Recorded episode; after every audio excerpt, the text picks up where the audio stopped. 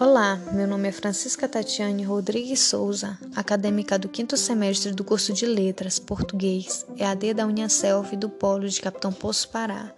Apresentarei este podcast do estágio obrigatório com o título A mídia digital na prática de contação de história e o tema A contação de história por meio de mídias digitais como recursos pedagógicos no ensino da literatura brasileira.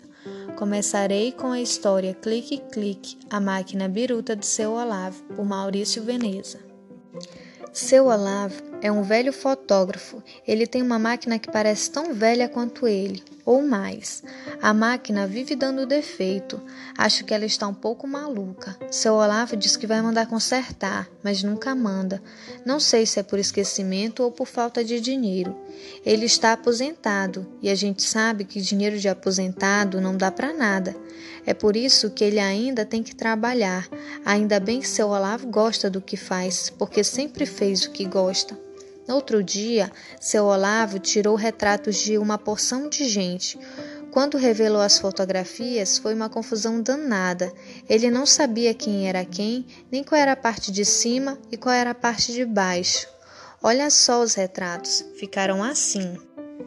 Será que este é o professor Lino com sua gravata borboleta indo dar aula de violino para os filhos de Marieta? Ou será Guiomar, pensando no marinheiro seu noivo que foi para o mar para só voltar em janeiro? Este que você está vendo pode ser o João Brigão, que só vive se metendo em encrenca e confusão. Só que não parece com o João quando se vira ao contrário, fica a cara do seu irmão, aquele chamado Mário. Será que este é o Romeu que está triste de fato porque seu time perdeu o final do campeonato?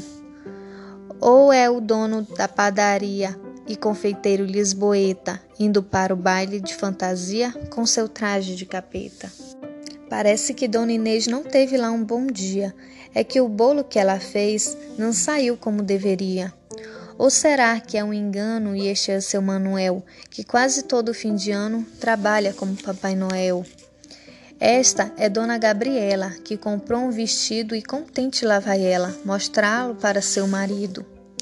Mas pode ser seu Renato, sapateiro bom de fato, que por preço bem barato conserta bota e sapato. Temos aqui Chico Bravo, que tem o grande privilégio de ser amigo de seu Olavo, desde os tempos do colégio. E se não for bem assim, este aqui na verdade for o Antônio Serafim, o dentista da cidade. Parece que este aqui é o mesmo Claudinor, sujeito igual nunca vi, sempre com mau humor. Mas dando outra olhada nela, acho que talvez seja Zeca, aquele que usa flanera para, para dar brilho à careca. Certamente esta Cristina, menina muito educado, inteligente e fina, encanto da rapaziada.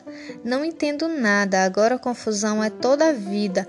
Parece o avô da Dora, com sua barra comprida. Parece o professor Severo, o diretor da escola, com aquele jeito austero que não perdoa a cola. Ou será que é Dona Melissa, que, para dar inveja ao povo, resolveu ir à missa exibindo seu chapéu de novo. E este é o doutor Fernando, que não anda bem da cuca. Parece que está bolando mais uma invenção maluca. Ou será seu ajudante avoado e esquecido, que não fez algo importante que o doutor tenha pedido? Veja o Sebastião.